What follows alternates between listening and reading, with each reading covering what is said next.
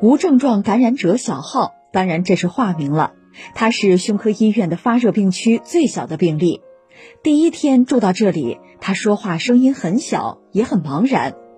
河北省胸科医院呼吸医科护士长秦立志的女儿和小浩的年龄差不多，她很想抱抱这个孩子，多给他一些鼓励。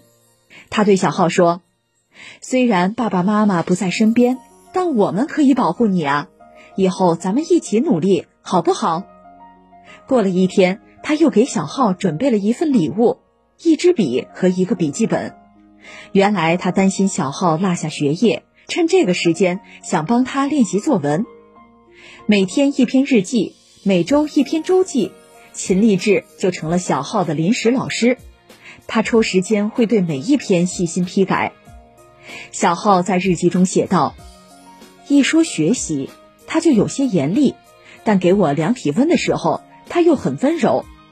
我每天看到他们，心里特别温暖。我要坚强，要加油。日记里短短的几行字，都是对这位临时老师的爱。陌生的白色病房，呛鼻子的消毒水气味儿，身穿隔离服、戴着护目镜的医护。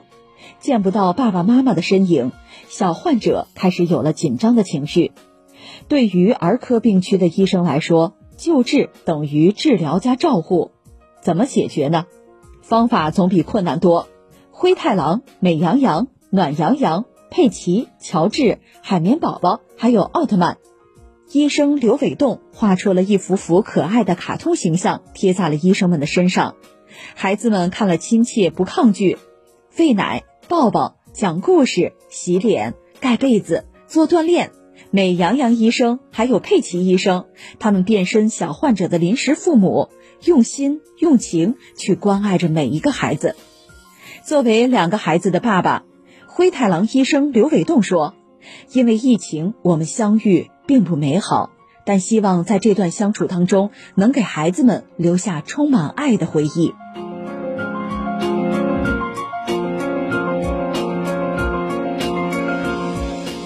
对于更小的孩子来说，怎么吃饭、怎么睡觉、怎么换尿裤，这都是绕不过的问题。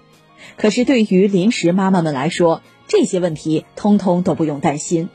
河北省儿童医院静脉采血中心的宋珊和急诊科梁丽丽会耐心的给孩子喂奶，给他们分水果，一起讲故事、做游戏，也会像妈妈一样真心的照顾每一个孩子，给他们细心消毒。